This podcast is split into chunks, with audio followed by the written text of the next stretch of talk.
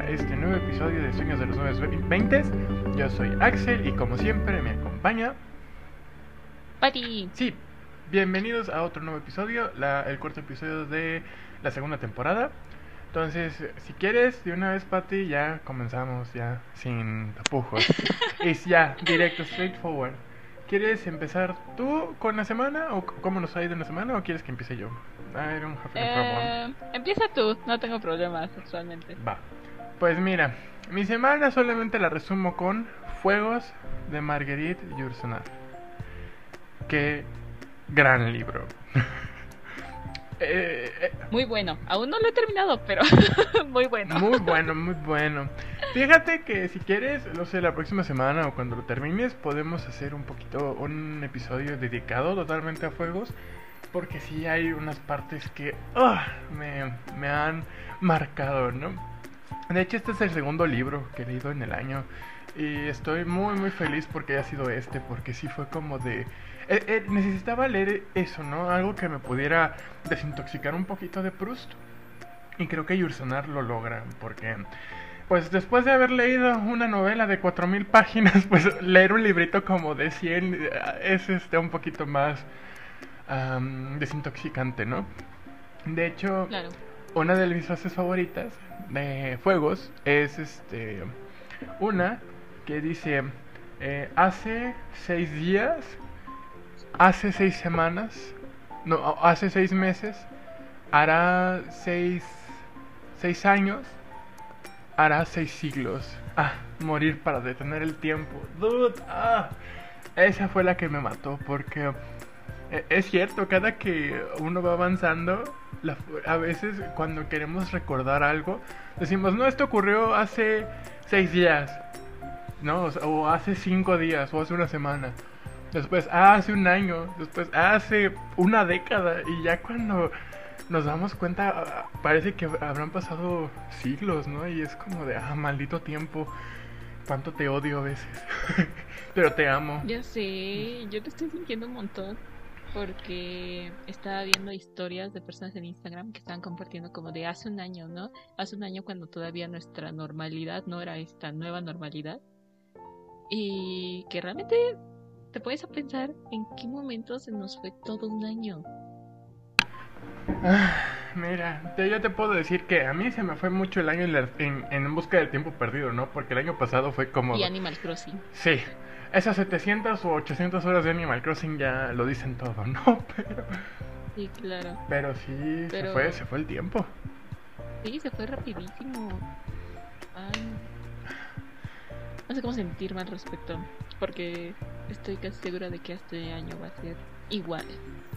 Sí, mínimo ya para el siguiente, ojalá y ya termine todo y nos volvamos a volver a ver, aunque sea para nuestros exámenes de titulación y la graduación, por lo menos. Ya sé. Ay, tengo muchas ganas de ver a. Pues de verlos a todos. Mm, Tiene. Ya va a ser un año que no te veo en persona. Dude, ya se va a cumplir en pocos días, de hecho, como en tres semanas, ¿no? Cua- No, Sí. no, no, no, no, no, no, no, ¿Nos vimos la última vez en marzo? Bueno, sí, como en marzo, como. ah, como dos semanas antes, ¿no? De que empezara Feo, ajá. eh, la cuarentena. Ajá. Sí. Ujú, Sí, sí, sí. Ah, rayos. Nunca pensé que sería la última vez que te iba a ver. Bueno, en sí, nunca pensé que iba a ser como las últimas veces que iba a ver a muchos. Sí. Sí, yo te, te digo, a los, al único que he visto como que más seguido es Adrián, ¿no? Y porque Adrián puede venir a mi casa y literal solo lo vi en... ¿Cuándo fue? ¿Que ¿Fue en septiembre o agosto? No, fue como en septiembre, octubre. Ajá, que vino eh, a mi casa y, y ya es lo, es lo último que he sabido de él. Bueno, que, que él no, no, o sea, que lo he visto, pues, porque de repente hablamos y tenemos videollamada y así, pero no es lo mismo. O sea, ya mi cumpleaños Ya ya se viene, o sea, ya en como tres semanas ya es mi cumpleaños y pensar que no voy a poder celebrarlo, o sea, lo entiendo, ¿no? Va a ser un año o dos que no lo pueda celebrar, ¿no? Pero va a ser raro, como que solo por videollamada a mis amiguitos y ya. Ya sé, ya sé. O sea, a mí me pasó el, pues el año pasado, precisamente en septiembre.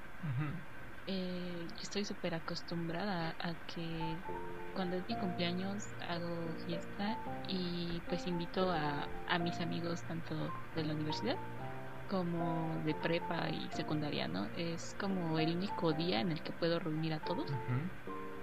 Y generalmente es el único día en el que me veo con mis amistades de preparatoria, ¿no? De ahí en fuera nunca en el año los vuelvo a ver. Entonces, pues sirve un montón como para ponernos al día, pasarla bien. Y el año pasado pues no sucedió. Entonces fue bien raro porque estoy acostumbrada a siempre celebrar rodeada de personas. O sea, no sé, como que eso me dice, sí, es mi cumpleaños. Y esta vez fue completamente opuesto, ¿no? O sea, sí estaba con mi familia, pero se sentía como un día cualquiera. ¿Sabes? Entonces, pues sí, me, me pegó un poco. Y tenía la esperanza de que este año pues ya pudiera ser algo como más normal pero no creo. Así que, pues otra vez empezaré a, a, pensar en una fiesta en línea. Los invito a mi cumpleaños online. Les voy a mandar a la liga de Zoom para que se unan. ándale, ándale. Un cumpleaños. cumpleaños. ¿Y qué más hice esta semana? Mm, pues empezamos semestre que como pinta va a ser muy muy complicado, pero nada más es eso, nada más como un detalle temporal para este episodio. no. ya sé, yo también voy a estar bien estresado. Ya sé, o sea, yo soy de esa clase de personas que en su mente la primera semana es de chocolate. Ah, sí. Porque es como de presentaciones, ¿no? Así como clases bien de decirlo aburridas porque nada más es como volver a ver las presentaciones de todos tus copas que ya conoces de semestres pasados, pero en diferente clase. Entonces, yo quiero con esa idea, ¿no? De, eh, quizás esta semana sea de chocolate, mm, así, si no está pesado, yo creo que me aviento otro drama antes de ya meterme de lleno a la vida académica. Y oh, sorpresa, ¿cuál semana de chocolate? No tuve mi maldita semana de chocolate. O sea, desde la primera clase fue como que, bueno, bueno, sí, o sea, presentaciones bien, pues sencillas porque ya nos conocemos, estamos en octavo semestre, entonces ya no es como que seamos unos completos extraños. Pero ya había lecturas y pues más cosas. Entonces fue como, oh shit. Y en conclusión, tuve semana de chocolate. Y creo que voy a estar medio muerta para mediados de semestre, así que... Ah, bien buenas vibras. Sí, send good vibes, please, porque de repente nos podemos estresar mucho y, de, y también puede ser que el podcast nos vean un poquito más desanimados o un poquito más cansados. Va a ser yo creo que por eso, nada más. No, no creo. Voy a tratar de seguir guardando mi energía para, para los episodios del podcast. Ah, yo también, Que es una forma de relajarme los viernes. Es que es, es bien divertido es entretenido estar haciendo esto, así que eh, no creo que vaya a cambiar mucho la dinámica. Ah, no. Pero, bueno, dime, ¿algo más además de este regreso espantoso y monstruoso mm, No, yo ya, literal, mi semana fue medio aburridona en ese sentido. Pero yo sé que tú, antes de, de empezar, tú ya me dijiste, me diste el sneak peek de que tú sí traes buen chisme. A ver, tell me. ok, pues mira, todo empezó el domingo, creo que fue. Que yo me desperté así, bien tranquila, ya sabes, disfrutando mi último día de poder levantarme pues realmente tarde. Y el canal de Big Hit había subido un Bangtan Bomb, que son como pedacitos de videos de estos morros haciendo cualquier cosa. Puede ser como eh, detrás de la grabación de alguno de sus videos musicales, o comiendo papas, o cosas por el estilo, ¿no? O sea, de lo más random que te puedas imaginar son esos videos. Entonces eh, entré y vi que decía Sugas uh, Sword Practice Duchita, algo por el estilo, ¿no? Que fue su práctica de, de baile de la espada para el video de Duchita. Entonces fue como de, ok, necesito ver esto. Holy shit. Un minuto y así ya no sabía ni qué onda con mi vida, estaba tirada en el piso, me estaba dando un ataque porque Jungi se ve tan bien. tan bien que fue hermoso. Y en ese momento se lo envié a Jimena. Fue como Jimena, tienes que ver esto si días que no lo has visto. Y me dijo, ya lo vi cuando desperté. Y lo primero que pensé fue como de, ¿cómo está Pati en este momento? Y yo, no sé cómo sigo viva. Solo puedo decirte eso. That's all. Y después sacaron igual unas notas de audio de Jungi que también están muy padres. Y pues el domingo fue como día de Jungi. Yo estuve súper feliz disfrutando todo, todo lo que estaba saliendo de él. Y ya, ese fue mi domingo. Y el lunes fue cumpleaños de Harry. Como ya saben, se los anuncié en el episodio pasado. Y pues, por si no ha quedado muy claro, Harry es como algo. It's a thing. En mi casa. Mamá lo superama, o sea, literal tiene marcado en su calendario el cumpleaños de Harry. Wow. Sí, o sea, neta, quiere a Harry. O sea, Harry es Harry. No lo ha superado. Pero, pues este lunes, o sea, yo me desperté y dije, ay, que es cumpleaños del Harry. Y pues puse como un post en Insta por su cumpleaños y también en Twitter. Y le dije, oye, hoy es cumpleaños de Harry. Y mamá, ¡Ah! se me olvidó que ya, hoy era cumpleaños de mi Harrito. ¿Cómo se me pudo olvidar? Y ya estaba ahí como bien frenética. Y fue como de, no, no, no, hay que hacer tamales para celebrar el cumpleaños de Harry. Y yo, ok, no hay problema, por mí está bien. Ya se fue el cumpleaños de Harry. Y pues obviamente muchas personitas estuvieron como felicitando en redes sociales. Y en Instagram, no, en Twitter creo que fue Cinemex o Cinepolis, que pues mandó felicitaciones a Harry y además dijo, y pues lo, lo felicitamos también por haber sido confirmado como el cast para The Eternals, que es una de las próximas películas de Marvel. Entonces pues, yo dije, what the fuck, y me fui a ver el cast y además de Harry Styles está Kit Harrington, Richard Madden y Angelina Jolie. Ah, yo te iba a decir, o sea, ya con Kit Harington y, y Richard, yo dije, ah, van a volver a hacer Game of Thrones ahí o qué. Pero- Sí, ya sé, o sea, o sea, a mí no me parece pues, realmente guapo Kit Harrington, pero pues es mi opinión personal. Ah, sí, a mí Yo tampoco. siempre- Ne, no, no. Ujú. Yo prefería a Richard Madden y cuando lo vi dije, oh shit, Richard Madden y Harry en una misma película. Sí. Holy fuck. Richard. No, no, no. Richard, sí, sí, sí, sí. Sí.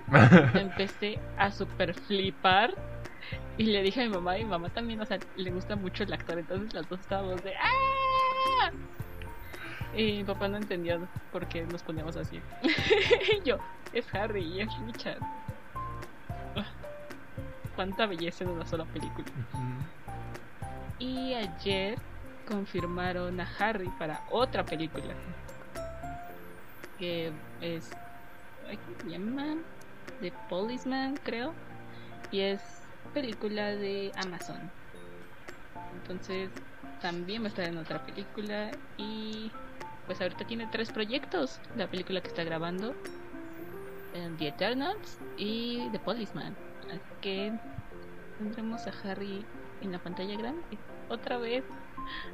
Qué bello. Uh. Dios da y Dios quita. Dios da y Dios quita. Pues sí, ya, ya ves lo de que pasó con One Direction, ¿no? Ya con, con esto. Bueno, por lo menos. Oye. Bueno, yo lo decía más como por el concierto que está suspendido, ¿no? Ah, ah, ok. Bueno, también, también. Pero también lo de Wandy. Pero dime, dime, ¿qué pasó? Eh, One Direction no tiene, to- tiene todavía sus cuentas oficiales o ya las eliminaron. No, siguen ahí. ¿Ah, sí? ¿Y publican cosas o no? ¿O están muertas? Están muertas. Ah, ay, qué triste. Sí, solo, o sea, habían estado muertas hasta el año pasado, que fue su décimo aniversario, y subieron una foto y un video que la neta estuvo bien rascuacho. Ok. O sea, yo me esperaba algo mejor. O sea, teníamos las teorías de que no se iban a liberar el video que grabaron de Infinity, pero que no liberaron. O que iban. O sea, se dice. Una las super teorías super viejas y basics. Es que ellos grabaron el video de. Un video cover de Forever Young. Y que lo iban a liberar algunos años después de que se separaran, si llegaba a pasar, ¿no? Entonces, eh, pues muchas, debe decir muchas armies, pero no, este es mi otro fandom. ya mezclando universos. Ya, ya, ya, ya estoy aquí mezclando todo. Pero uh, muchas direcciones creían que se iba a estrenar ese video de Forever Young. Pero no se estrenó, no se estrenó Infinity.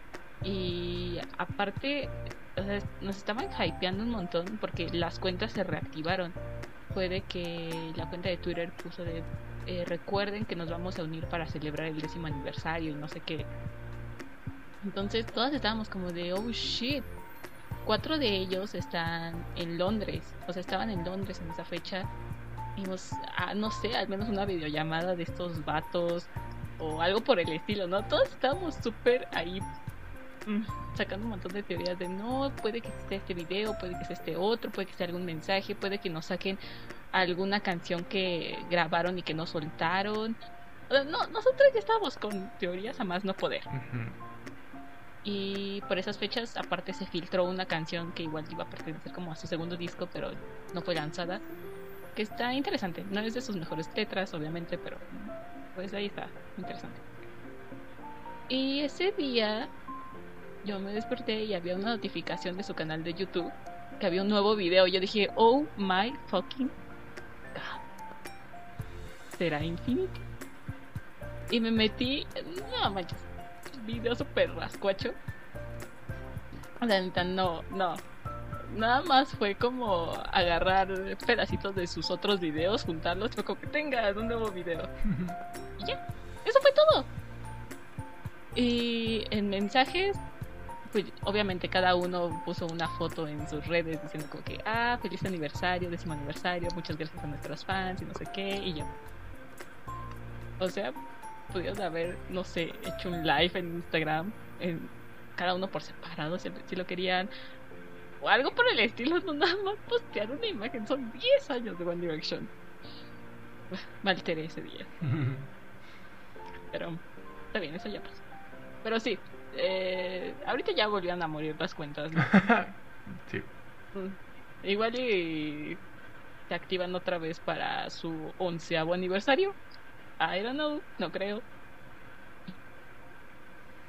¿Quién sabe? Pero, ¿por qué? ¿Ya? ¿Por qué no preguntaba? Nada más por curiosidad, porque se me hace de raro, ¿no? Por ejemplo, las cuentas de los personajes de Scam, hay, algunas las borran, otras las dejan ahí muertas. Por eso nada más preguntaba, porque, pues sí, son un grupo inactivo. ¿Desde hace cuánto no sacan una nueva canción? ¿No? Están inactivos desde 2016. Wow, ya tienen un buen. O sea, solo duraron tan poquito, ¿en serio? Sí. Ah, wow.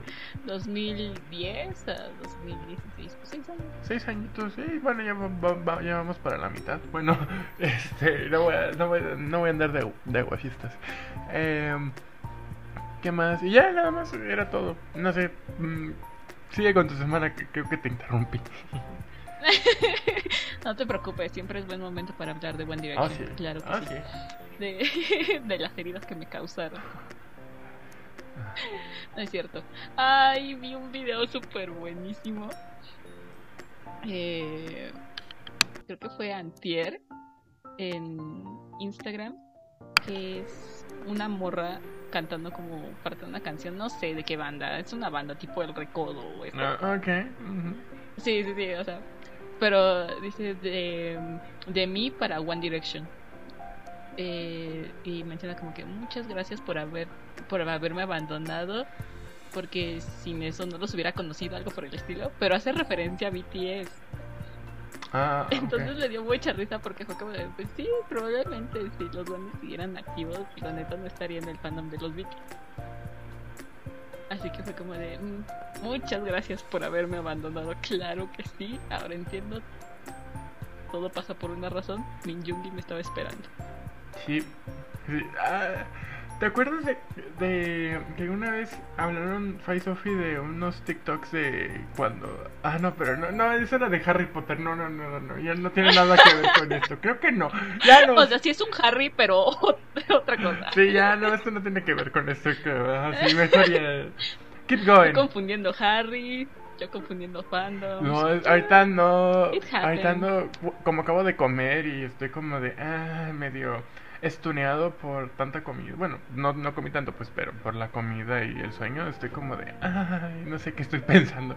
Ya estoy eh, juntando muchos cables. Ah, y Cinepolis me mandó un, un email, este, vamos a eliminarlo. Em, Ay, a mí me mandó email eh, Librerías del Sótano ajá, porque había hecho un pedido de- desde hace como dos meses ando queriendo leer literatura coreana. ok, vaya. Ya sé, pero quería buscar poesía. Pero es súper difícil. No he encontrado realmente como traducciones al español. O si las han hecho ya están como descontinuadas y agotadas. Entonces ha sido un relajo encontrar por ahí cosas, ¿no? Y la verdad es que quiero en físico. Yo tener en físico los libros. Así que he batallado un montón.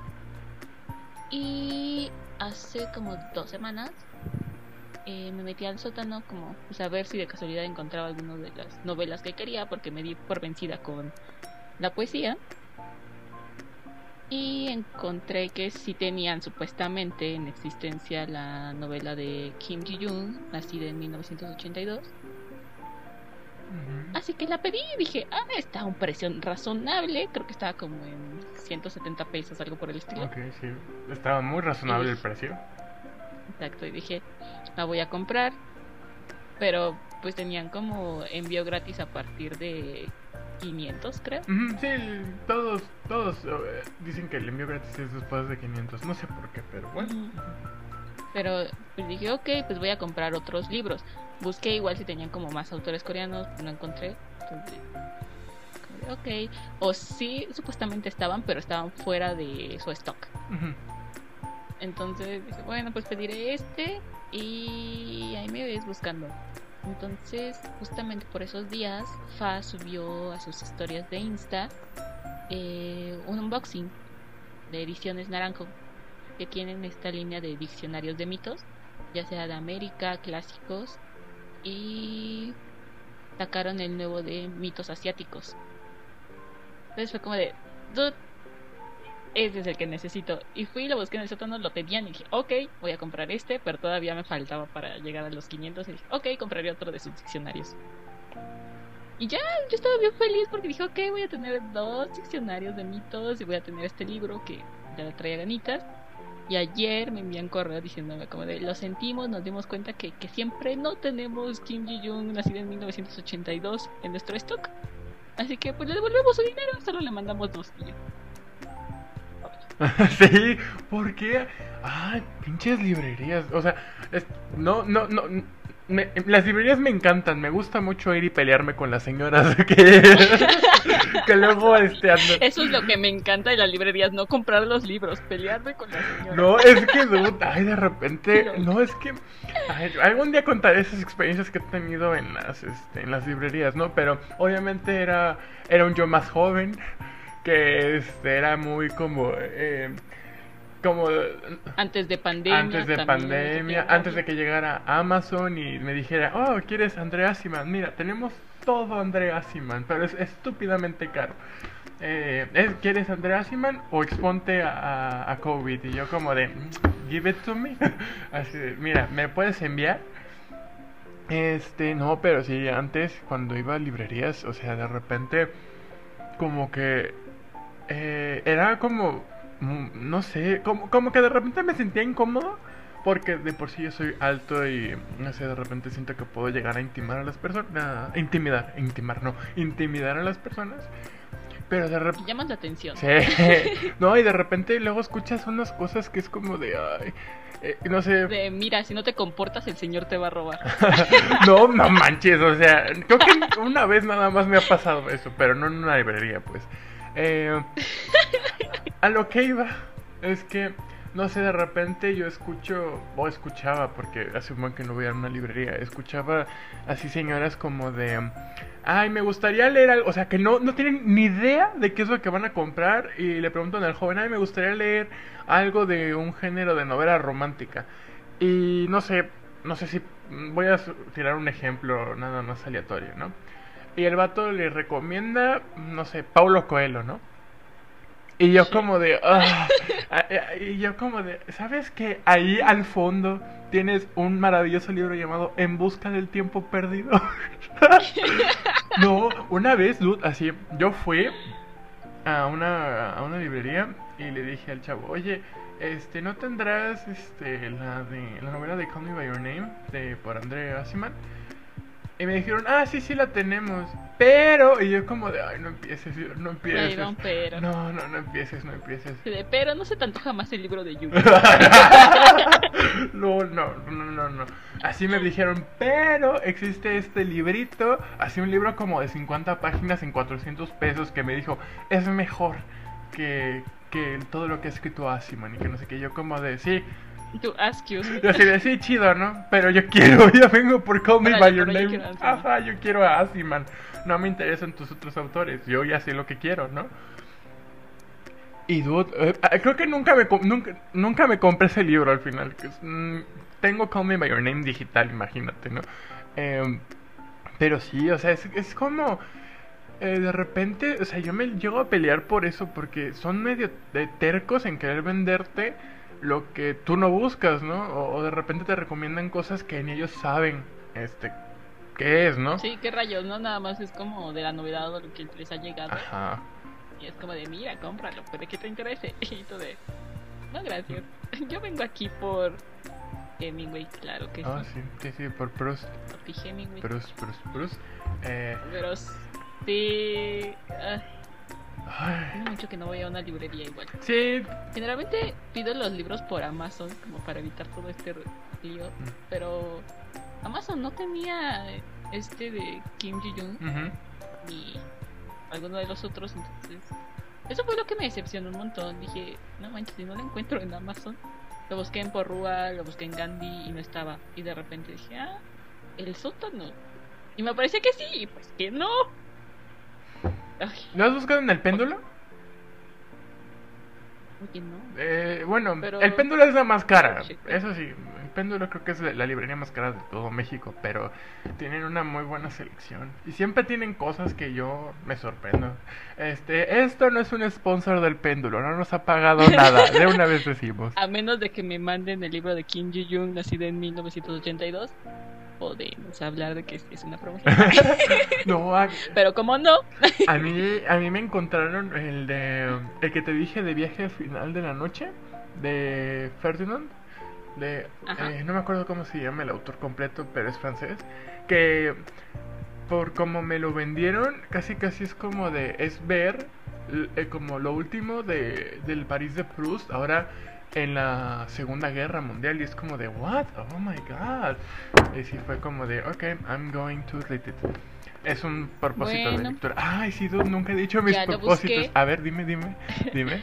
no está. Ah, No lo tienen. no, ah, qué triste. Ah, pues ya. Mm. Tendré que buscar a ver si lo puedo comprar en digital o si encuentro alguna algún PDF o, o I don't know, porque realmente le tengo ganas a esta novela. Y nada más, no lo encuentro. What the fuck? Ay, Pero, mm, ok, sí, llevamos ya tres episodios y desde el primero dijiste que ibas a dar tus propósitos de lectura y nada. Ay, pues, híjole, tendría que hacer la lista bien porque sí te podría mencionar algunos libros que tengo eh, pensados leer, Bueno. pero, pero sí, entre esos está Viaje al final de la noche, de no sé, de Luis, es, es Ferdinand, solo sé que se apellida Ferdinand, Luis Ferdinand, no me acuerdo qué, pero sí, quiero leer ese. ok, próximo episodio, esperemos ya tener los propósitos de lectura de Axel, claro que sí. En febrero ya los propósitos, ah, bueno. Los míos nada más son leer más que el año pasado y encontrar algo de literatura coreana. Son mis únicos propósitos. Muy bonitos, ¿eh? Entrarle. Yo nunca he leído ningún tipo de literatura asiática más allá de la japonesa, que fue cuando Mm. leímos. Ah, lo bello y lo triste Ajá, de- de Kawabata. Sí, con Rosy, nada más. No, nunca he- me he metido a la literatura oriental, pero dicen que es muy bonita. Y fíjate que sí he encontrado en Amazon un montón de libros japoneses de literatura japonesa, pero no quiero leer literatura japonesa.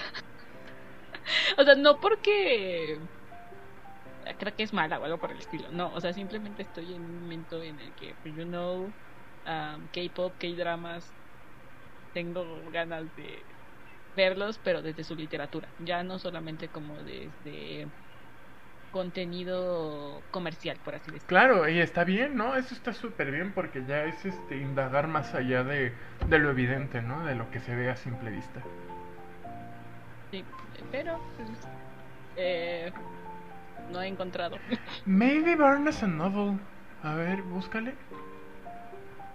y yo, mm, bueno, vamos a buscar. Busca después porque si no te va a hacer por episodio. Tú diciéndome páginas y yo buscándolas. bueno, ahí te metes a Barnes and Noble, no sé, mm, ahorita terminando el programa. Porque según yo, eh, sí tienen mucha variedad. No sé si envían a México. Eh, pero si sí lo tienen, dude, me haces la lista y yo cuando vaya te los compro. Si es que voy, en algún momento de mi vida, otra vez a Estados Unidos. Va, va, va. Me parece súper genial. ¿Por qué? Serías mi salvación. Porque, eh, este. Ay, aquí está todavía mi membresía. Es que yo alguna vez me saqué mi membresía de Barnes Noble. Que es de un. O sea, lo que no me gusta es que no es permanente y que es de un año y tienes que renovarla. Y creo que costaba 25 dólares. Pero yo fui cuando el dólar estaba como a 15, 16 pesos. Ahorita que está a 20, decir 25 dólares es pagar un chingo, creo. ¿O eran 50? Ay, no me acuerdo.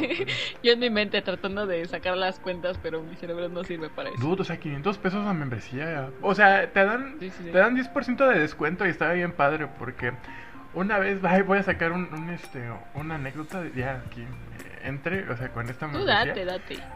Una vez cuando yo fuimos a Texas en carro con mis papás, eh, yo tenía ya la membresía, ¿no? Porque creo que ese año, este, la había sacado, esta membresía la saqué en Nueva York cuando fuimos.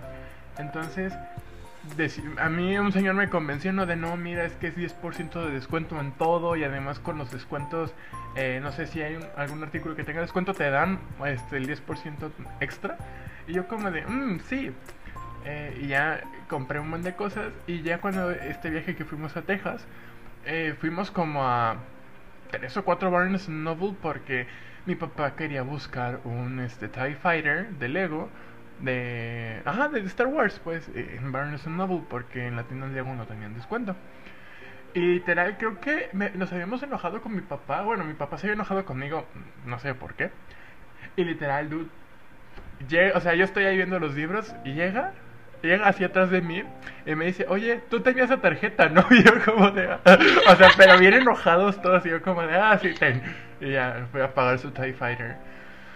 Ay, qué grandes momentos, dude. Barnes Noble es una gran librería. Extraño mucho ir. Pero te digo, si lo tienen, hazme la lista de todos los libros que quieras y yo este voy y los compro cuando vuelva a ir, ¿no? Pero sí, tú... Voy a seguir buscando títulos y consultar si los tienen y ya. Después te paso la lista. Ay, sí. Thank you. Ya sabes, Bish. Pero a ver, sigue. a ver, sigue con los... Nos vimos muy lejos, pero a ver, sigue. esa, esa fue mi queja de la semana. Ajá. Por favor, eh, editoriales mexicanas, reediten estas obras de autores coreanos. Te estoy hablando a ti, Alfaguara.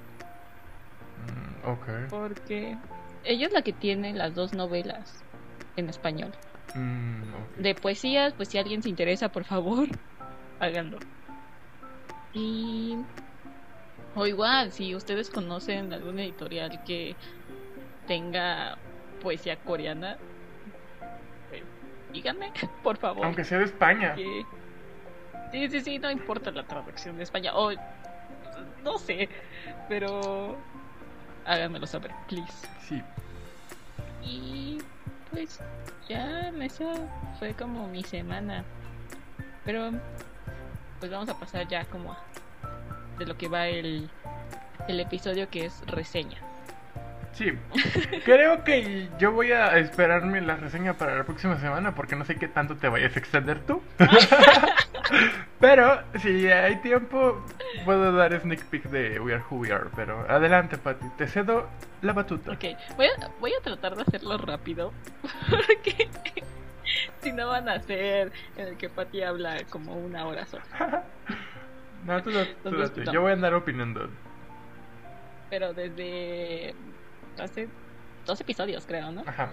Que dijimos que iba a dar la reseña de Un amor tan hermoso, que es este drama chino.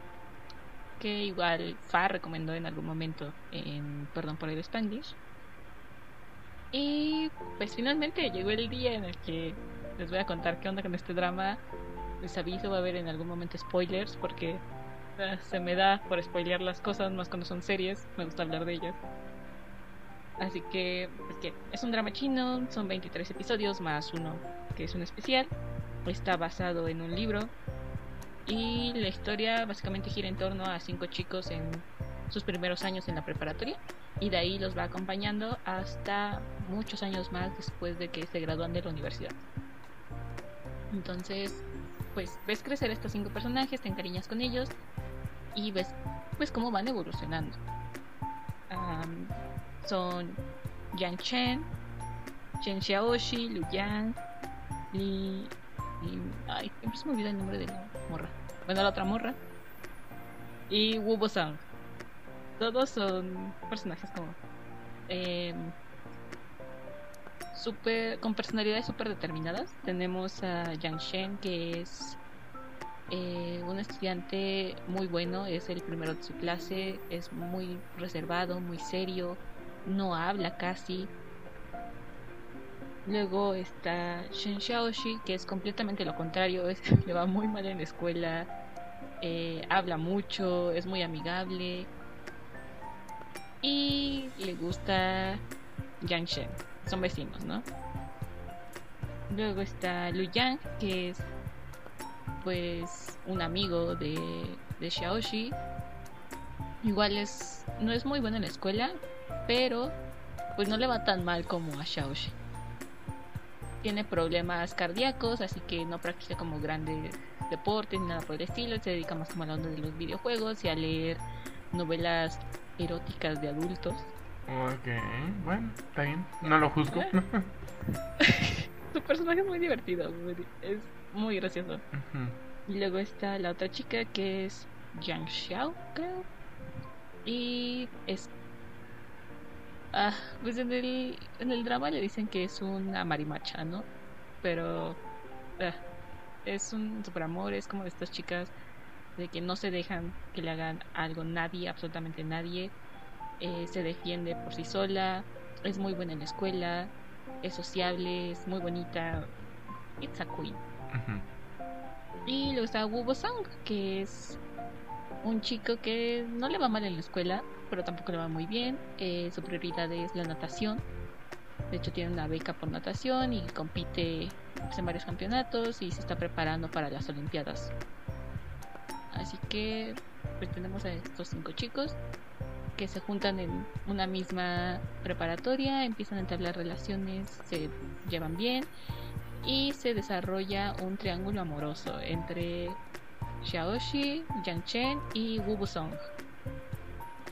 Y generalmente tengo muchos conflictos con los triángulos amorosos porque siento que eh, siempre los empiezan bien o desde el inicio se ven muy forzados o lo que hacen es que ya para el final, para que tú estés de acuerdo con la elección de la protagonista, como que destruyen al otro rival, ¿no? Como que lo ponen como si fuera malo, como que hace algo mal para que el público se desencante de...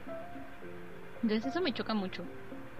O siempre es como tenemos al chico rudo, malo, pero que es bueno con la protagonista. Y en el otro lado tenemos como este vato que es súper bueno y que siempre la ha tratado bien.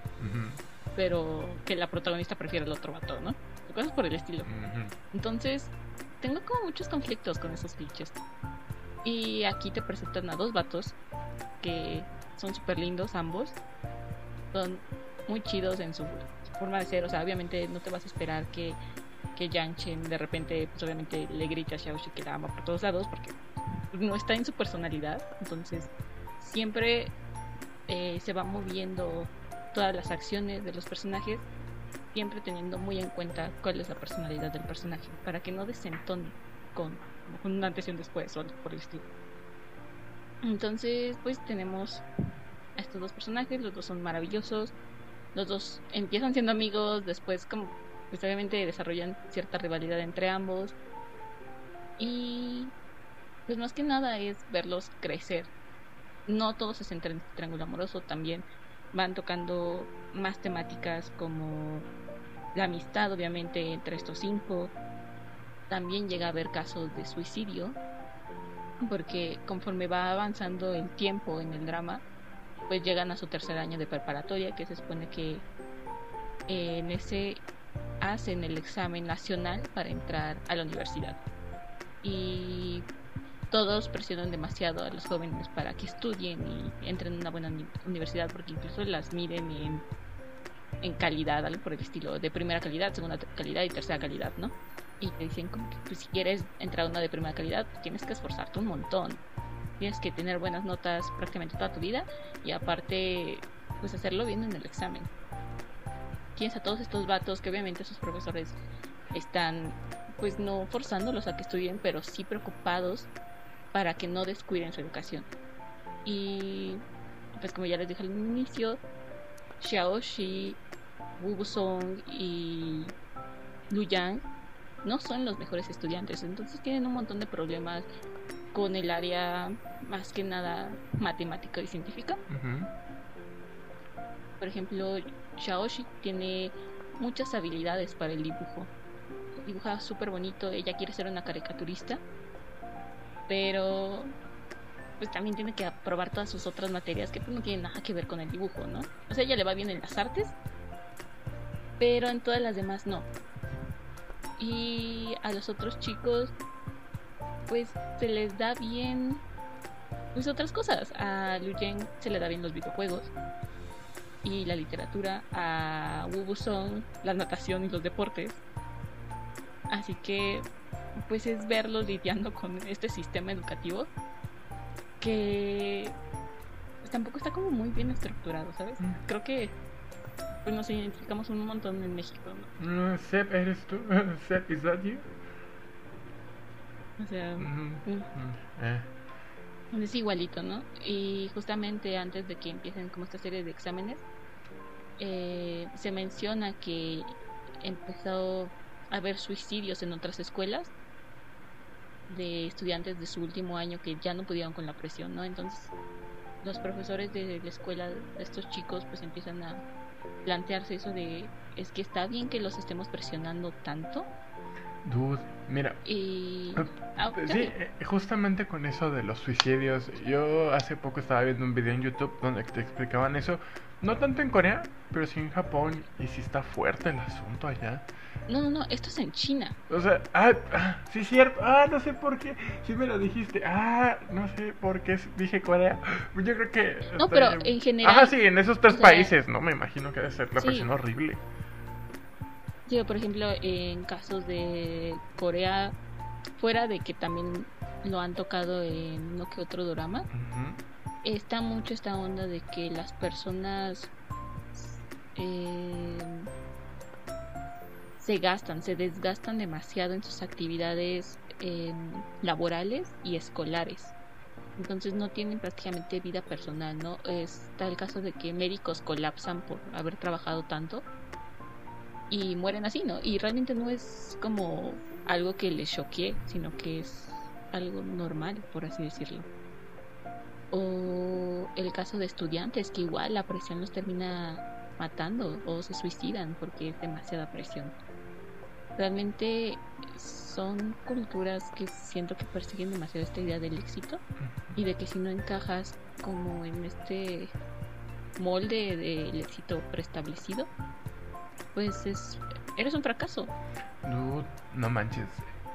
Yo vi como en Japón de repente hay padres que justamente porque a sus hijos no les hagan bullying o los molesten, deciden así Ah, tienen esta decisión de decir, bueno, te compras el celular más bueno, el mejor que está en el mercado, pero no comemos.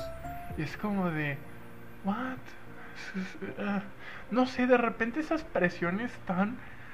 Ah, no sé, o sea, a mí se me... No sé, ah, está complicado. Bueno, sigue, por favor, porque ya me puedo poner mal con hablar de, este, de estos temas. Sí, sí, pero pues ya mencionan esto, el, el éxito, que es lo que estoy, bueno, que ya lo estábamos comentando, y precisamente hay un momento en el que realizan un debate contra otra escuela y Shaoshi es parte como de estos de estas personas que van a pues decir sus ideas y tienen que debatirlas del equipo contrario y así. Y pues la idea principal es básicamente que si estudias tienes éxito, si no estudias no tienes éxito, o sea, fracasas básicamente. O si eres bueno en la escuela, pues te va a ir bien en la vida, vas a ser exitoso. Ok. Y ella menciona algo que es toma por ejemplo a Wu Song y dice como que tenemos a este compañero que es malísimo en matemáticas. Acabamos de tener examen y lo reprobó, es como la tercera vez que lo reprueba. Reprobó este otro examen. Pero acaba de ganar el campeonato nacional, ¿no? O la copa no sé qué internacional. Sí, es muy exitoso. Y no le va bien en la escuela. Entonces, pues no hay que medir el éxito realmente por las calificaciones de la escuela. Y pues realmente tiene razón. O te quedas pensando y es, pues obviamente hay muchas áreas que no necesitas medirlo como académicamente. Y pues ella también está atrapada en esto de que pues sí, ellos van a dibujando, pero pues de nada les sirve porque no hay una clase de dibujo en la que pueda como resaltar, ¿no? O, por ejemplo, también Lu Jeng, que quiere ser jugador profesional de videojuegos. No es como que las clases de la preparatoria pueda sobresalir por jugar videojuegos. Entonces, menciona esta onda. Eh, después, cuando se enfrentan al, al examen, pues Wu Song decide no, no hacer el examen porque se va a centrar en la natación definitivamente y él quiere ser eh, campeón nacional y olímpico y esas son sus metas, ¿no? Entonces decide centrarse al 100 en ello. Y Xiaoxi dice, ok, pues sabes que yo si quiero entrar a una universidad, quiero ser caricaturista, pero pues me tengo que preparar, ¿no? Entonces los cuatro, eh, Yang Shen, Xiaoxi, Lu Ying y Yang Xiao hacen el examen pero Xiaoxi no lo pasa. Entonces es enfrentarse a ver a sus amigos cómo sí van alcanzando el éxito, ¿no? Y cómo se están avanzando en su vida y ella durante un año se queda estancada en el mismo lugar con las mismas personas. Bueno, ya ni siquiera las mismas personas porque no están sus amigos con ella, porque ellos están en otra ciudad en su primer año de universidad. Entonces, no sé, me sentí como muy identificada con eso. Porque, pues, historia rápida, yo tampoco pasé como al primer examen que hice a la universidad. Entonces me quedé un año básicamente sabático. Mientras veía como mis otros compañeros, mis demás amigos ya habían entrado y estaban como en su primer año de universidad y yo me sentía estancada, me sentía como una fracasada. Y así es como se siente Xiaoxi. Y es como o sea, tenía ganas de decirle, ¿sabes qué, morra? Despiértate, no eres una fracasada. Así que, pues, me gustó mucho el personaje de Xiaoxi, por eso me logré identificar en esa parte con ella. Y me gustó que al final ella se dijera como que, ¿sabes qué? Sí, no soy una fracasada y no tengo por qué estar siguiendo los caminos que los demás están tomando estoy hecha para tomar mis propios caminos y mis propias decisiones y no porque ellos hagan esto o estén siguiendo su vida de esta forma significa que yo tengo que seguir la mía de la misma forma. Entonces está está muy padre. Y pues qué te puedo decir o sea tiene mensajes de perseguir tus sueños de esperarte y un montón de cosas no el triángulo amoroso, hay momentos en los que de plano se te olvida que, un triángulo amoroso. Y pasa completamente como a segundo o tercer plano. Ya para el final, o sea, el final sí me gustó. Pero los capítulos previos, como tres, cuatro capítulos previos, me desespero mucho porque ya no se centraban tanto como en este crecimiento personal porque ya lo habían alcanzado, ¿no? Ya todos los personajes, obviamente, como mencioné, ya están grandes, ya eran años después de que habían terminado la universidad, de que ya se habían posicionado como bien en su vida laboral y personal. Entonces, ya es verlos maduros, viéndolos que saben qué es lo que quieren y que ya no se dejan por los otros, ¿no? Eh, vemos a Shaoshi ser una mujer súper decidida y súper firme en sus decisiones. Y se lo aplaudes completamente y dices, morra, estoy feliz de ver tu crecimiento. Y sí, porque lo recomiendo mucho. Me gustó mucho eh, en las escenas cuando era en, en preparatoria con el triángulo amoroso. La verdad me dolía mucho ver cuando le iba bien a uno de los vatos, ya fuera a Yang Shen o a Wu Song, porque los dos me caían muy bien. Entonces, ya con cualquiera de los dos que se quede Xiaoxi, o sea, por mí no hay ningún problema, los dos son maravillosos. Y pues sí, si les gusta esta onda de triángulos amorosos, ver crecimiento de personajes y que no solamente se centran como en un año específico de la vida de los personajes, sino que los van acompañando por más tiempo. Pues súper recomendado este drama, que es un amor tan hermoso. Lo encuentran en Netflix. Son 24 capítulos, pero están cortitos, son como de 40 minutos cada uno, entonces pues están rápidos de ver. Y ahora sí, vamos a darle calificación. Le doy 6 coreanos de 7 coreanos. Ok.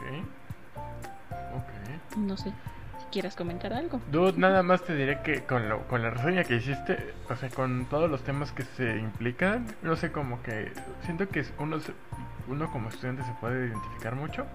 Entonces, literalmente, si estabas hablando, me puse a descargar Netflix para verla. Más al rato, yo creo. Está muy buena, te digo que inicia Ah, o sea, no todo es como serio, ¿no? O sea, hay muchas partes de humor, es muy divertida verla, pero no solamente te quedas con eso. O sí hay muchas risas, pero también hay momentos en los que quieres llorar con los personajes y sufres mucho con ellos. Pero los disfrutas, ¿sabes? Porque realmente parecen humanos. O sea, no es como esta vida rosa, como que sí, eh, pues ya hice mi examen a la universidad y pasé a la primera, justamente a la universidad que quería, ¿no? O sea, no, es verlos enfrentándose a eso, viendo que tienen que, pues, conseguir dinero, conseguir un trabajo. Hay un momento en el que, bueno, es que este es un poco spoiler, pero pues ya les había mencionado que iba a hablar con spoilers. Pero justamente cuando empiezan ya este periodo de universitario, Yang Shen y Xiao Shi ya están juntos y obviamente Yang Shen pues entró a la universidad que quería para estudiar medicina. Y Xiaoxi pues se queda en su pueblito porque no tiene por qué estar en la ciudad donde está Yang Shen. Entonces rara vez se, ven, rara vez se hablan porque obviamente Yang Shen empieza a estar muy ocupado. Xiaoxi pues está estudiando y se metió como a prácticas para mejorar sus diseños, sus dibujos, todo. Entonces pues está muy complicado verse. Y lo mismo con sus otros amigos. Wu Song está bien metido en la natación, entonces ella se siente sola y tú la ves que está sola. Entonces es muy raro porque tienes que unos episodios atrás, cuando todavía estaban en preparatoria, iban juntos los cinco a todas partes. Y de repente es. Pues ella ya solita, porque los demás están con sus vidas. Y Luego, cuando ya ella logra entrar a la universidad, eh, aplica para una que está relativamente cerca a la de Yangshen para poder estar más tiempo juntos. Y ya en sus últimos años, precisamente en su último año, empiezan a tener problemas Yangshen y ella porque pues este vato está haciendo sus prácticas, su internado en un hospital y obviamente no tiene mucho tiempo para Xiaoxi, es de que está de guardia, o que está comiendo esto, cosas por el estilo eh, tienen que buscar un, vivir, un lugar para vivir después de que se gradúen y quieren quedarse en la ciudad, ¿no? Entonces Xiao Shi va a buscar un departamento, pero va sola. Y justamente cuando llega, el vato este de bienes raíces le pregunta que dónde está su novio, ¿no? Porque pues hasta donde él sabía iban a ir, iba a ir una pareja. Ella le dice como que no, es que este déjeme ver, ¿no? Y le marca y le dice como que no, sabes que no puedo, estoy ocupado, tengo una urgencia del hospital y ella como de, ven, yo, yo lo checo. Justamente cuando suben a checar el, este departamento, el otro vato trata pues, de violarla. Oh, no. Entonces justamente ella sale huyendo, logra escaparse, pero obviamente va bien paniqueada y, y súper lo entiendes, ¿no? Acaba de sufrir una agresión y qué es lo primero que hace es ir corriendo al hospital donde está Yang Shen para contarle lo que le acaba de pasar. Y a Yang Shen qué es lo que le está pasando en el día en que se le acaba de morir su primer paciente. Entonces, pues obviamente también le pega un montón a Yang Shen, solamente quiere llorar, pero está ocupado, eh, se aísla un poco. Xiaoxi lo está esperando en la sala de espera. Y cuando sale, la ve que está como hecha bolita, le pregunta qué está haciendo ahí. Ella como le va a empezar a explicar, pero aparte le dice que, que tienen que hablar, porque ya está harta de que siempre le quiere contar algo. En este caso le quería contar lo que le había sucedido y él dice como que sabes que no tengo tiempo, ¿no? Y este, pues es que no tienes tiempo para mí, o sea, acaba de pasar esto, ni siquiera puedo contártelo. Y así, eso es lo que sucede. Se separan después porque tienen problemas, no logran superar esa discusión. Además de que a él le ofrecen una beca en otro hospital, pero obviamente es otra ciudad diferente. Y pues toma la decisión básicamente sin mencionárselo a Xiaoxi y obviamente pues a ella le lastima eso de que ni siquiera es tomada en cuenta para, para eso. O sea, no de que le pida permiso, simplemente que le comunique. Y se termina la relación, muchos años después se vuelven a topar estos vatos. Y pues ya ella le revela finalmente que ese día que estaba en el hospital y básicamente que terminaron, la habían tratado de violar. Y lo que él le cuenta es, ese día se me murió mi primer paciente. Entonces, está. Tiene episodios y escenas que, pues, sí están duras. Y hay otras que son muy divertidas. Y es un contraste que lo disfrutas mucho. Está muy bueno el drama. Hmm. Súper recomendado. Wow. Está muy intenso. I know. Sí, está. Está muy intenso, definitivamente pero es bueno. Ok. Es muy bueno. Ya lo puse en la lista, literal. Eh, con lo que me contaste, sí fue como de, ok, creo que necesito verlo. Me habías dicho que era muy bueno, pero yo no sabía que, no sabía el contexto, pues, de la historia. Bueno, me habías contado más o menos, así como muy, así, por, encima, por encimita, más o menos como iba la trama, pero no pensé que fuera tan intenso de repente. Mm, wow. Ok, I'm shook.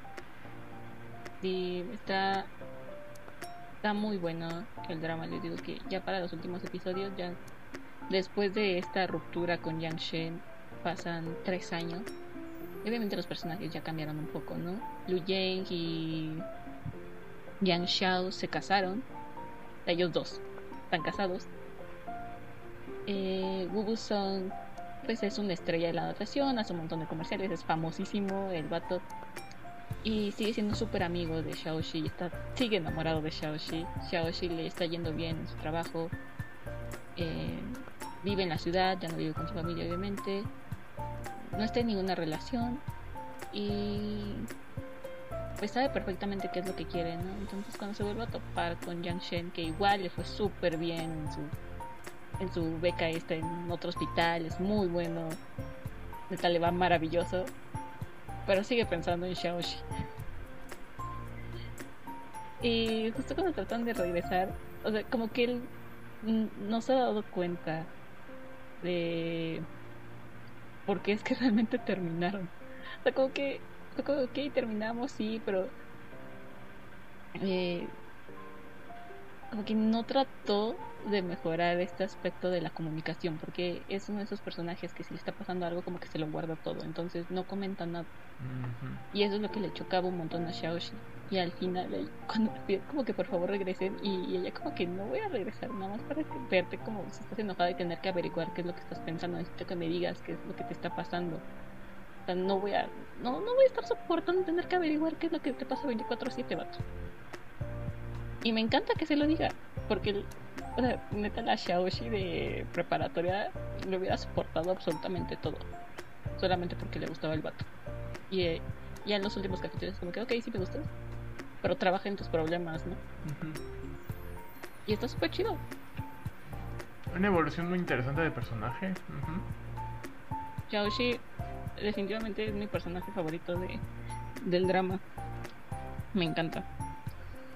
Y bueno, ese fue el drama coreano. El coreano, perdón, el drama chino. Que igual ya les había recomendado Fa en algunos de los episodios, como ya había mencionado. Y bueno, ¿quieres decir como un sneak peek de We Are Who We Are? Porque no creo que nos dé tiempo de mencionar está bien, no estar bien. Maybe, I don't know. Pues a ver, puedo hablar.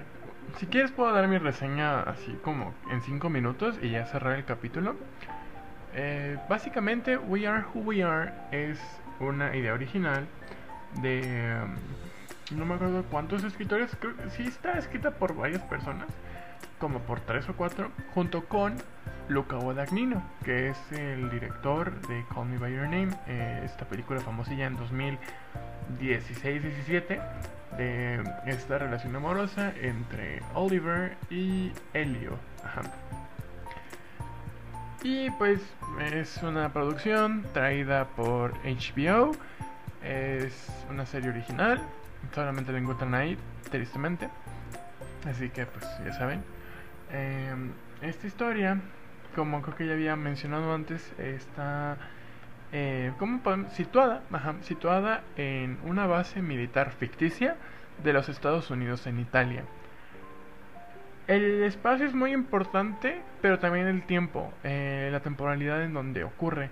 La serie ocurre en, una, en un tiempo muy interesante que no es la actualidad. Eh, la serie ocurre en el 2016, justamente cuando están las elecciones de Estados Unidos y están las campañas de Trump y Hillary. Entonces, pues es un contexto muy interesante, ¿no? Porque yo cuando la empecé a ver, de repente tenían un iPhone 5, yo como de qué raro, ¿no? Que tengan un iPhone 5 así, ya, ya está como el 12 o el no sé cuál, qué número, ¿no? Y ya con eso, pues uno se da cuenta, ¿no? De que en realidad, pues la serie está situada cronológicamente. Bien ambientada. Ajá. Y está súper bonito. ¿Mm? ¿Sí? Ah, es que igual quería comentar algo. Igual como en Un amor tan hermoso. Igual empieza la historia como en 2003, algo por el estilo. Y es de que sacan sus telefonitos Nokia, así como bien chiquititos. Y yo los veía y dije, pues qué tan vieja es esta serie. Y ya después me di cuenta que pues, estaba en ese momento como ambientada en 2003 y ya conforme va avanzando el tiempo vas viendo cómo van cambiando de celulares. Pero ok, lo siento. No, no, no te preocupes. Y pues ya esta serie comienza cuando una familia de americanos se muda a esta base militar en Italia. Y pues de ahí se va a, se va a desdoblar toda, toda la historia, ¿no? Todos estos espectros que vienen con, con estos personajes, ¿no? Porque la serie está dividida como en dos perspectivas o en dos familias. Tienes a una familia bastante moderna, muy como del siglo XXI, que son dos, este, dos mamás y un hijo, o sea, dos señoras que están casadas y un hijo, ¿no?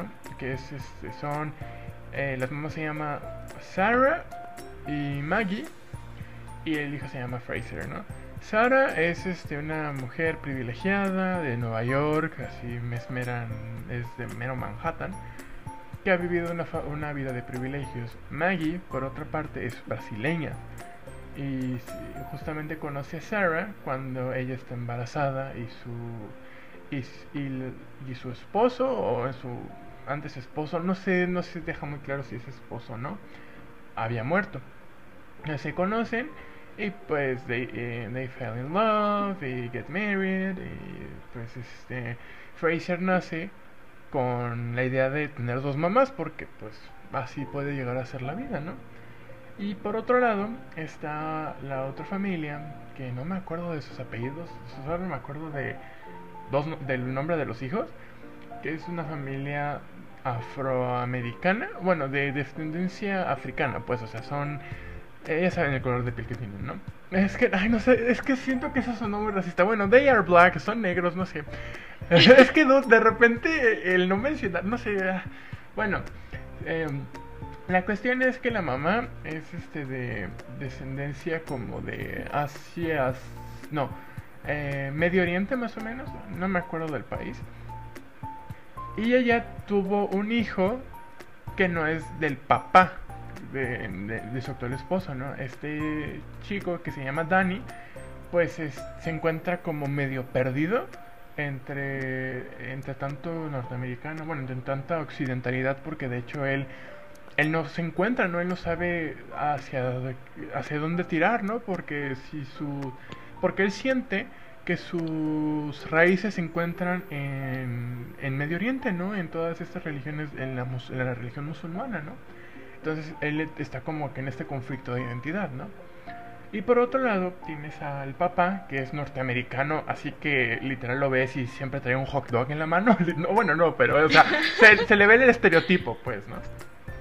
Así que es pescador y va todas las mañanas a pescar y siempre, y siempre se lleva a su hija que se llama Caitlin. Y Caitlin, em, como creo que ya lo había mencionado antes, es también eh, como la deuteragonista o, eh, o también protagonista junto con Fraser. Porque ella también no sabe quién es. Ella está como en ese limbo en decidirse si sí o no. O sea, como que tiene un problema de identidad muy fuerte porque de repente no se llega a identificar como mujer, ¿no? Pero, o sea, independientemente de, o sea, son, es una persona, un personaje lindísimo el de Caitlyn, ¿no? Y ya esta serie se desenvuelve en el día a día de estas dos familias en esa base militar en Italia, ¿no? Y yo creo que es más una excusa porque de repente hay unas... Ah, ah, hay de repente unos planos preciosísimos porque creo que Guadagnino está enamoradísimo de Italia. Bueno, es de allá, ¿no? Pero se, entiende. ¿no? Pero siempre como que su las series, bueno, las historias que él hace en Italia como que están impregnados de esta belleza así medio muy bonita. Entonces Fraser al llegar pues él no se siente identificado con todo lo que lo rodea porque él dice como de, "Oigan, me sacaron de mi de mi zona de confort, ¿no? Que es Nueva York. Yo tengo ahí amigos, este, tengo, tenía una vida y me sacan de repente de todo el mood, ¿no? Sí, claro. Y, y pues es en este día a día que se cuenta como Fraser tiene que irse acostumbrando, ¿no? A esta nueva vida. Porque Fraser es un chico muy, muy especial en el hecho de que es e inestable emocionalmente. Cuando tú lo ves, ves esos primeros capítulos y es como de, ok, creo que a este hombre le falta algo en, en el cerebro. Te puede sacar mucho de onda, ¿no? La serie te saca mucho de onda. A mí no, porque a mí me gustó mucho. Pero sí sé que mucha gente puede este, como sacarla de su zona de confort en el hecho de que pues sí puede haber eh, momentos muy fuertes pero que si lo ves en perspectiva, muchas veces estas cosas ocurren en las familias comunes y corrientes, ¿no? Eh, sí hay de repente, te digo, hay escenas un poquito subidas de tono, pero siento que eso es la parte mágica de la serie por lo tan realista que puede llegar a ser, ¿no? Y ya este, en este día a día te van contando diferentes cosas que pasan eh, alrededor de la vida de la, de la base, ¿no? Y hay un capítulo, que creo que es el 3 o el 4, que a mí me gusta mucho, porque es como el que empieza a, cimentar las bases para lo que resta de la temporada, ¿no? Que es cuando eh, van a un carnaval en un pueblito de Italia y ahí Fraser eh, como que está peleado, peleado con un grupito, con el grupito de Caitlyn, porque como lo ven como un extranjero, o sea, como el nuevo, pues, y que es raro, pues no lo aceptan, ¿no? Y además de que Fraser está como mucho tiempo con Caitlyn y Caitlyn tenía antes de que llegara Fraser un novio, y pero ese novio se como que se encela y Caitlyn corta con su novio para estar con Fraser, pero nunca hacen este, oficial su relación porque pues creen que Fraser es gay. Y, y esas cosas, ¿no? Pero la relación que tienen Fraser y Caitlyn es más profunda, yo diría pues, que el de simplemente pareja o amigos. Es es súper hermosa. Hay una escena en el primer capítulo cuando Fraser está siguiendo a Caitlyn, porque Caitlyn se viste de, de hombre y sale de la base, ¿no? Eh, y Fraser la empieza a seguir y llega como a un como una tiendita a un barcito em, y llega Caitlyn y pide creo que alcohol y, y hay unas este, italianas sentadas en una de las mesas, ¿no? Y esta, una de las italianas se para, este, le dice, oye, creo que le gustaste a, mi amiga.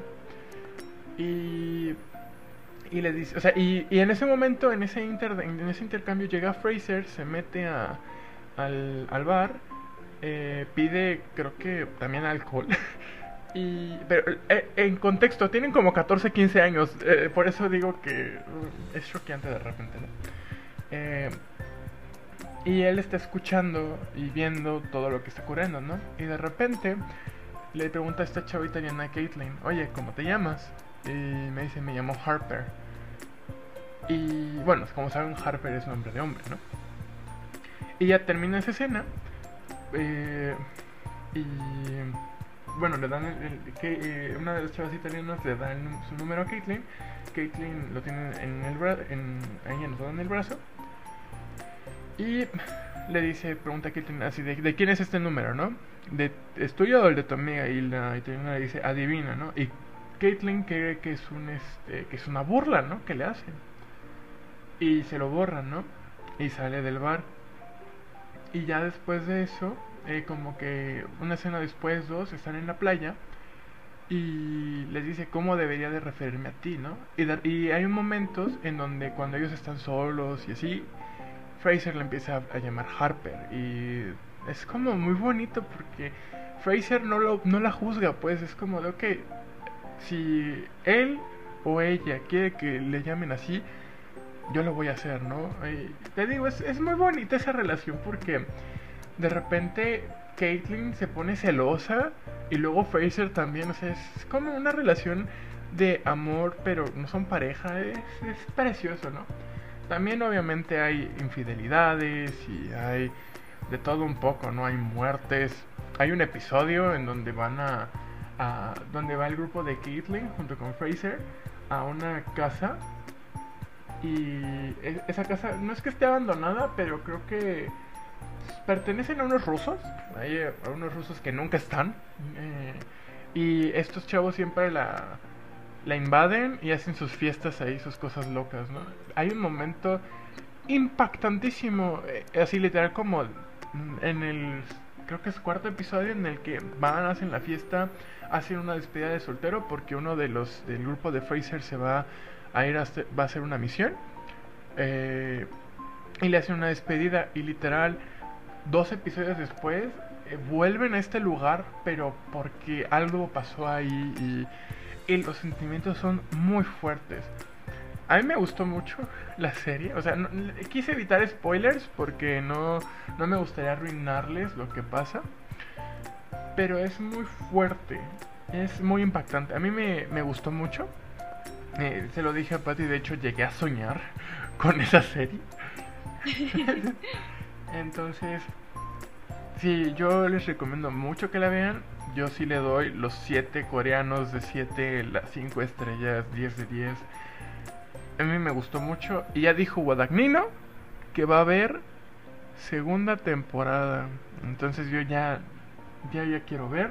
Quiero de nuevo a mi bebé Fraser. Y bueno, Caitlyn dudo que vaya a aparecer de nuevo, quién sabe. Pero por algo que pasa. Pero ya quiero ver a, mi bebé Fraser de nuevo porque sí Sí, yo me identifiqué muchísimo con ese, con ese tipo, porque pues, yo, no sé, como que él, él actúa como a mí me hubiese gustado actuar, pero, o sea, como si todo lo que yo pensara que me hubiera gustado hacer, él las hiciera como sin pensarlas, ¿no? Como que siendo quien verdaderamente es, y es, ah, es precioso, ¿no? Porque sentía que Guadagnino me estaba leyendo la mente con ese personaje. No lo sé. Es, es. Y también hay un momento en el que Fraser tiene empieza a tener una relación como no quiero decir como amorosa con un con un personaje que se llama Jonathan, pero sí de repente como que mm, es- entra en conflicto porque pues es Jonathan tiene como 26, algo así, y Fraser 14 o 15 y, es como, ay no, o sea, y Fraser se enamora de, de Jonathan, ¿no? Pero Jonathan obviamente es, casi casi es como este niño meco, ¿no? Literal, dude, es que es así pueden llegar a ser los adultos, ¿no? Pero Fraser, o sea, pero es que yo, no, es que yo justifico el amor a Fraser porque tal vez en Jonathan veía una figura paterna, ¿no? Porque siempre ha vivido entre dos mujeres, ¿no? Entonces sí de repente como que decía, ok, o sea, creo que ya sé por dónde quiere ir Guadagnino, pero sí de repente como que la obsesión de Fraser por Jonathan es este, sí está, está cañona, pues. Les digo, es, es una gran serie, yo la recomiendo mucho, pero pues no es para todo el público, ¿no? Porque sí hay momentos este, fuertes. Eso sí, eh, eh, eh, es para mayores de 18, ¿no? Y sí, véanla. Eso es todo. Ah, mira, creo que sí hice buena síntesis, ¿no? Eres mejor haciendo síntesis que yo. Ay, no es cierto. no. Ah, dude, me tardé casi igual que tú. Spoilers. Dude, me tardé casi igual. Ya. Estoy pensando si de una vez dar la, la otra reseña. A Yo ver, creo que sí. you tell me. Tengo 59% de pila en mi compu. So, if you want. Ah, sí, sale, Ah, sale, tú sale. date, tú date. Ok. Am, la otra recomendación que, que traigo, y obviamente la segunda recomendación del día, es. Bueno, tercera. Que Axel ya, ya recomendó We Are Who We Are. Ujú. Pero es Está bien no estar bien. O en inglés es It's okay not to be okay. Ok. Es un drama coreano, original de Netflix. Tiene 16 capítulos. Y pues le está yendo muy bien. Se estrenó creo que en agosto, si no me recuerdo, agosto, septiembre del año pasado. Y va pues de tres personajes que básicamente están oyendo de su pasado. O sea, tenemos a Gu Young, Moon Kang-tae y Sang-tae. Em, La primera es una escritora infantil, bueno, de cuentos infantiles. Escritora infantil suena como si fuera una niña, que tiene trastorno de personalidad antisocial. Ok. Luego tenemos a Moon Kang-tae, que es un enfermero en centros psiquiátricos. Y por último está Sang-tae, que es su hermano mayor, pero tiene autismo. Entonces, básicamente es Kang-tae el que se ocupa de su hermano, ¿no? Y esta serie ha sido un descubrimiento realmente porque ah, no solamente desde el lado en cómo te la presentan eh, visualmente hablando, sino de la trama. O sea, visualmente hablamos, hablando tenemos que el primer episodio inicia con un cortometraje de animación muy al estilo Tim Burton, con un estilo sombrío y tipo Tim Burton es un mundo de fantasía y lo que te narra es la infancia de la protagonista de Gomunion. Te cuenta como que es una niña a la que todos le huyen porque parece como si la muerte la fuera siguiendo, que rescata a un personaje, a un niño, y este se enamora de ella, pero después cuando se da cuenta de que ella tiene como estas actitudes medio psycho, huye y la abandona. Entonces, en esta primera presentación, primeros minutos del drama, te introducen a los tres personajes principales, pero en su infancia y de forma animada. Entonces, son como personajes, como parte de un cuento, o sea, haciéndote referencia a que la protagonista pues es una escritora de libros infantiles y precisamente ella tiene como este estilo sombrío y muy al estilo de los cuentos de los hermanos Grimm, así con estos finales grotescos, así, así son su tipo de cuentos, así va más o menos la estética de este cortometraje con el que se abre el primer episodio. Y tienes a la niña que mataba mariposas, porque esa fue como la acción psycho que perturbó al niño que hizo que huyera. El niño que huye, y luego tenemos al niño que le teme a las mariposas. Todo esto va a cobrar un montón de sentido episodios después y que está bien padre como lo van uniendo, ¿no? O sea, mini spoiler.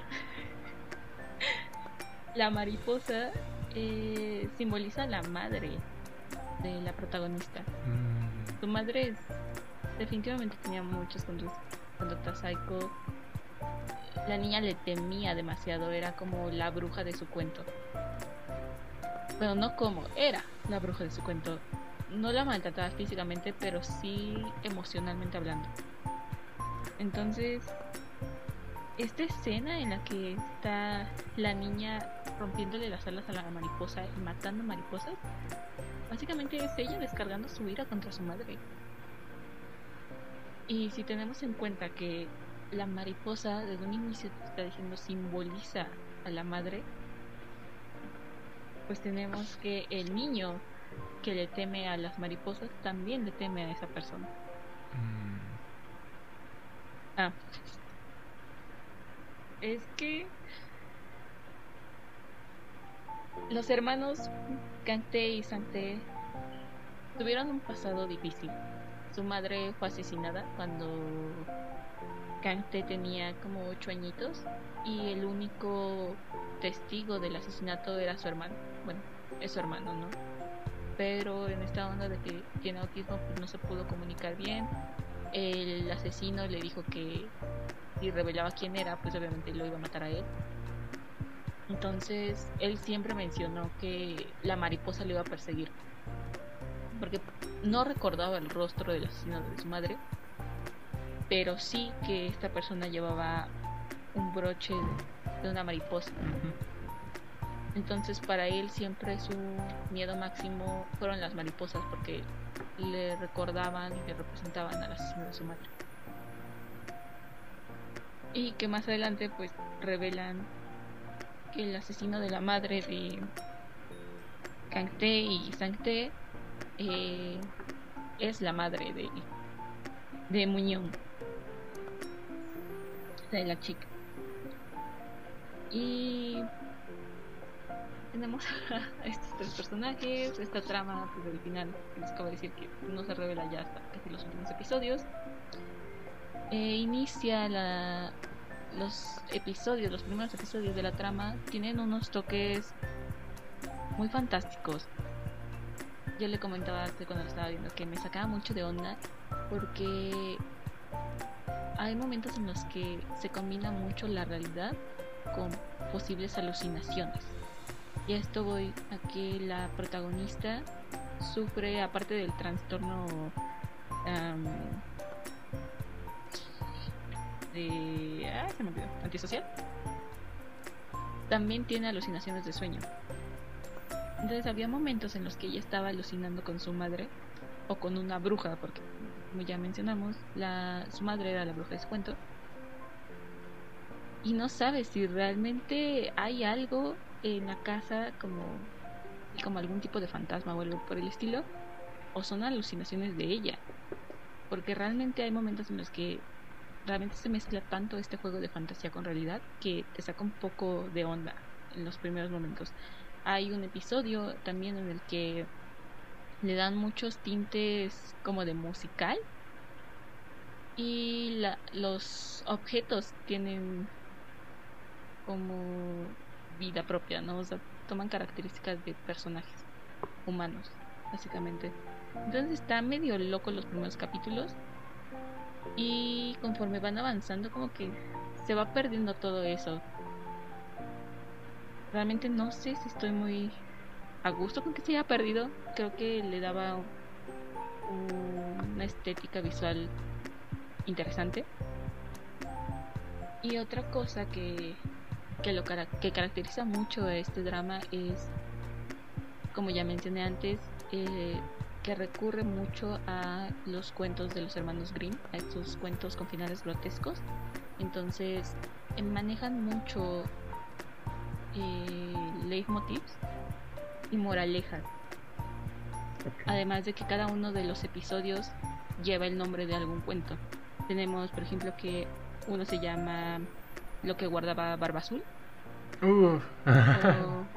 sí, La Bella y la Bestia, Rapunzel y cosas por el estilo. Este tipo de cuentos que sabemos que los finales son sombríos, los verdaderos finales, no, no la versión de Disney. of course.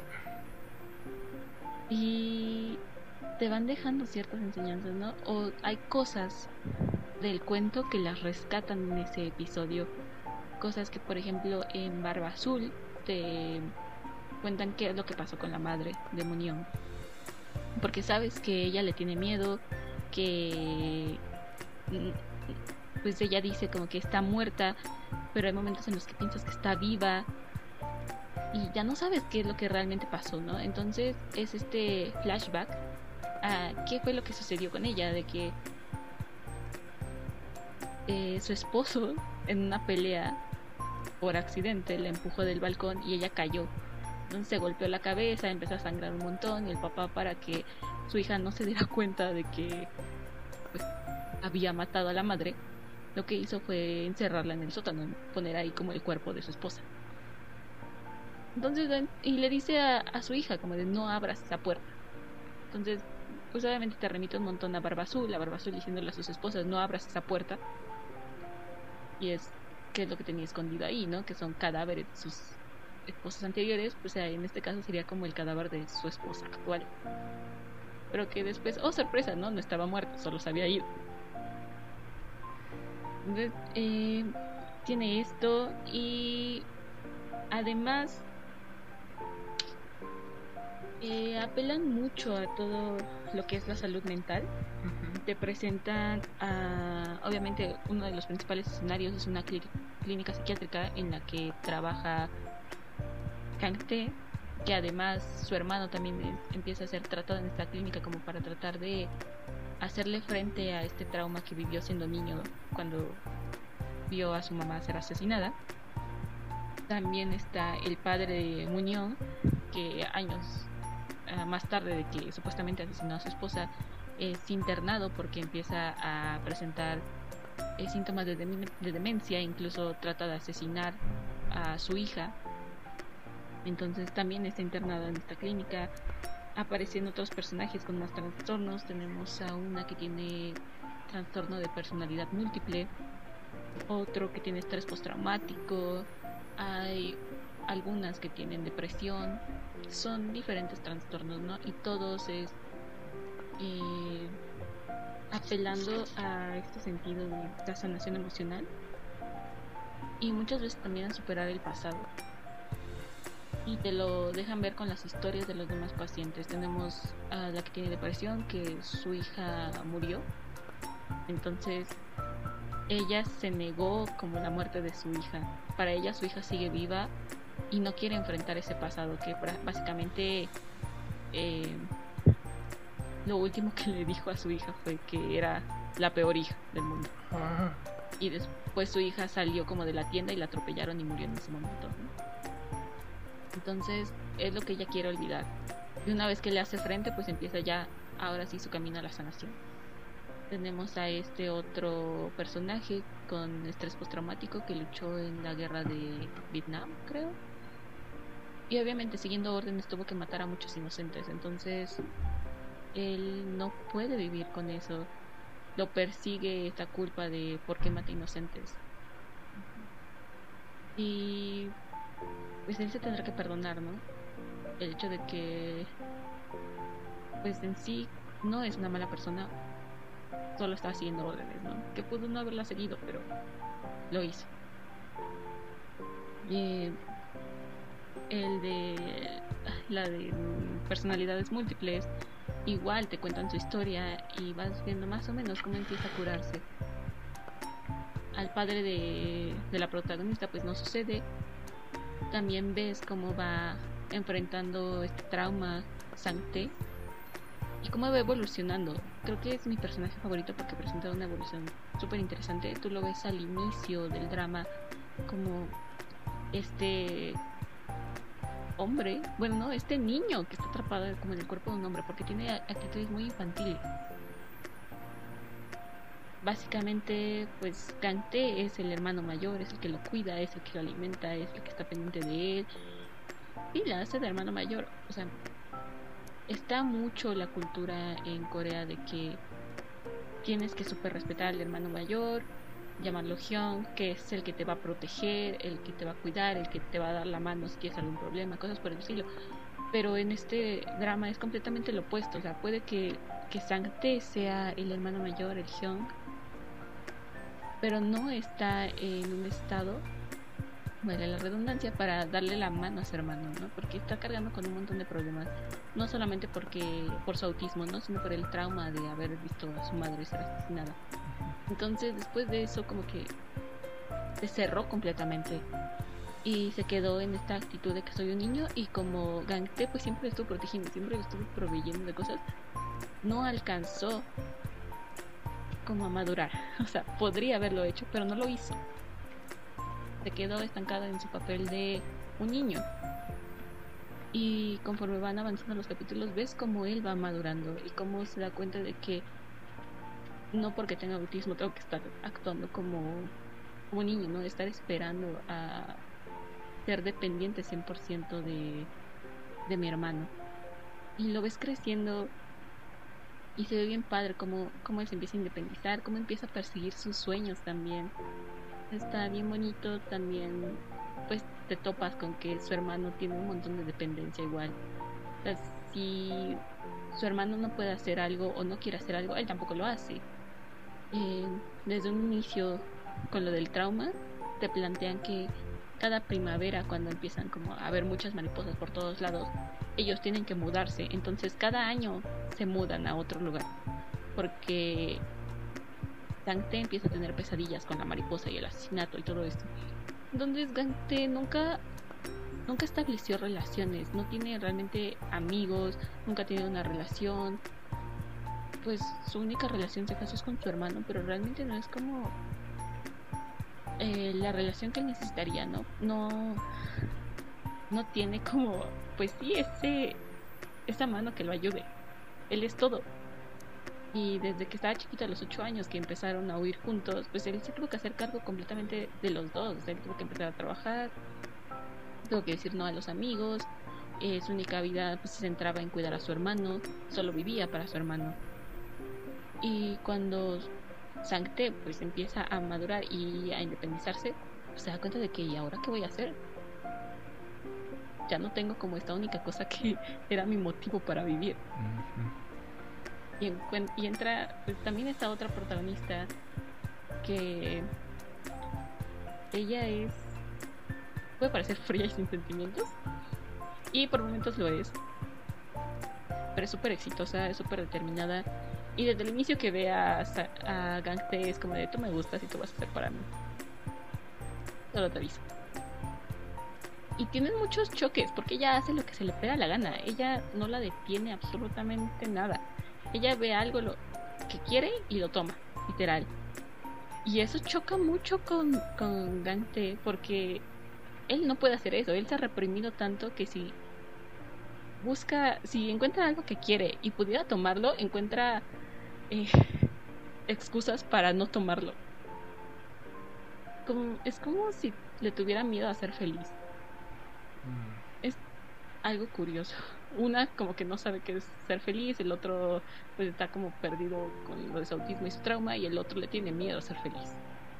Entonces, está interesante que apelen a todo esto. Además de que el vestuario de la protagonista es bellísimo.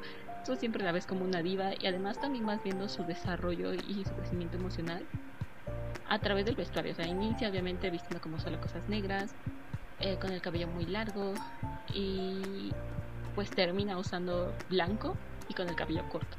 Es completamente lo opuesto. Y las cosas que no me gustaron, pues ya mencioné esta onda de la mamá que resultó que no estaba muerta. eso en serio no, no me gustó para nada. Mm, sentí que no había forma en la que pudiera sobrevivir esa señora.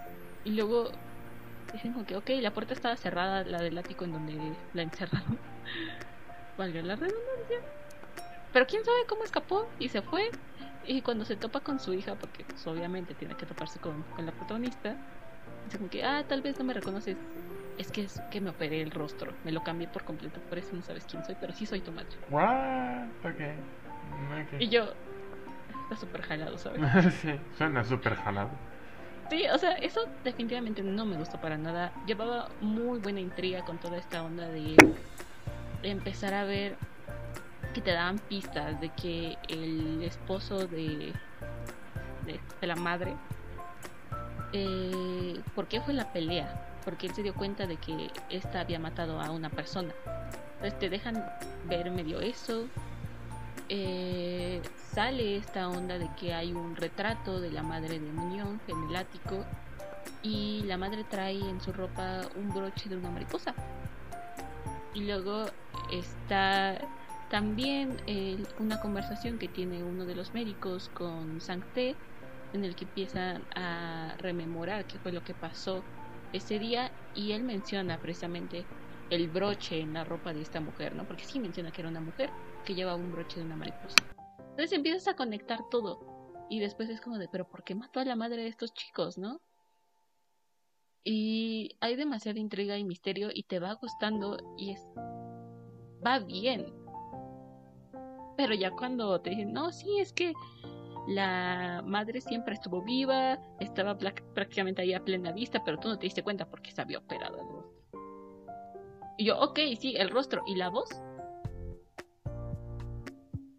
Fue como de, what the fuck, o sea, ¿no crees que la niña que creció con su madre, que prácticamente tenía pesadillas con ella, hablándole todas las noches, no iba a reconocer la voz de su madre? Fue como de, mm, I don't know, bitch. Sounds kind of fake. What? Eso no me gustó. Ah, y al final, los últimos capítulos, sentí que además de toda esta onda que echaron a perder la intriga, ya se centraron más como en el lado romántico. Obviamente de, de Muñoz y Dante. Entonces como que se olvidan un tanto de las temáticas de sanar emocionalmente. Como que pasa más a un segundo plano. Así que eso tampoco lo disfruté tanto. Dije, se pierde mucho la estética oscura. Empieza a volver más, no voy a decir rosa, pero kinda pink. y bueno, eso fue lo que no me gustó. Pero pues ustedes les llama mucho la atención como esta onda medio de fantasía, romance, un poco de humor, porque sí hay, hay chistes, pero es más como un humor negro. Ah, un tanto interesante. La onda de que tenga ahí un mensaje de sanación emocional, eh, superar el pasado y además otro de los mensajes es la familia no es realmente aquella que te une por la sangre, sino la que tú escoges en la vida. Está interesante. Me gustó. Sí, sí me gustó, la disfruté. Y creo que le doy 5.5 coreano de 7.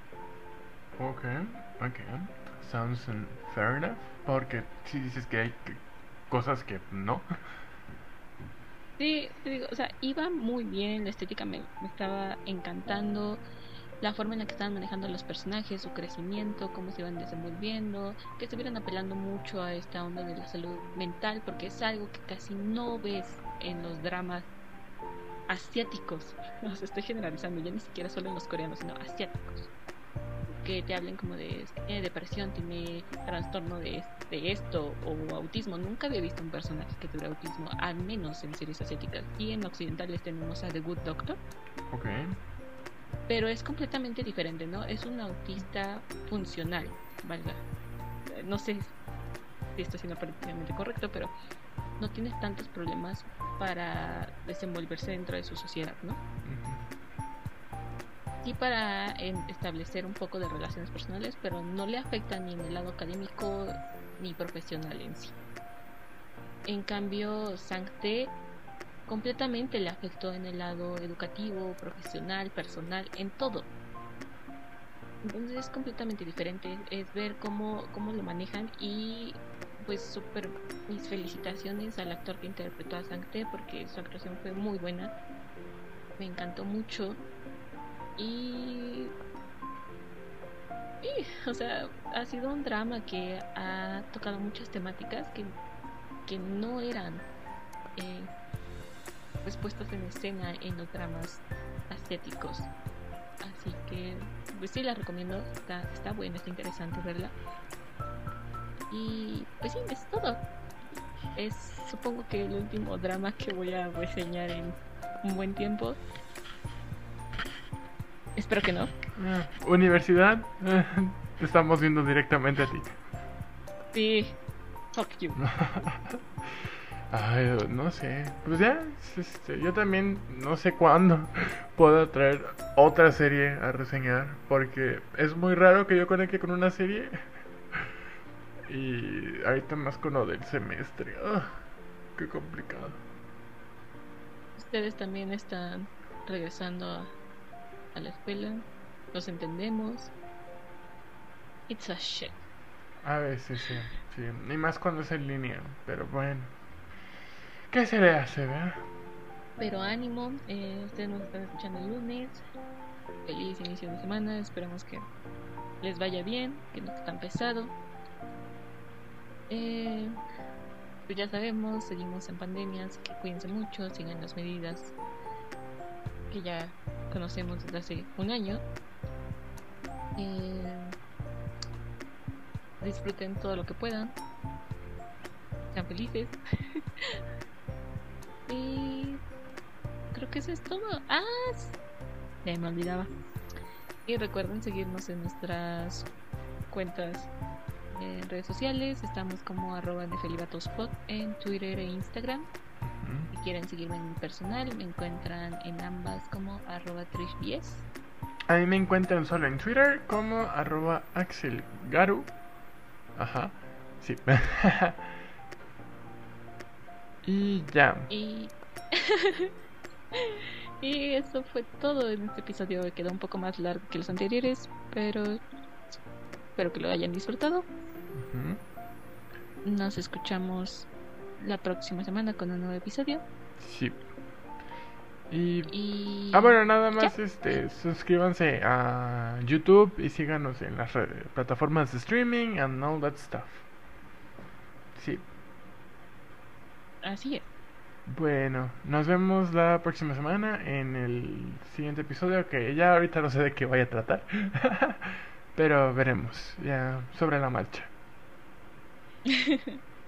Exactamente, ya ya prepararemos algo igual si tienen alguna petición, pues ya saben, déjenos saber, háganoslo saber a través de nuestras redes sociales y veremos cómo podemos eh. Wow. Eh, sí. Nos vemos. Bye. Bye. you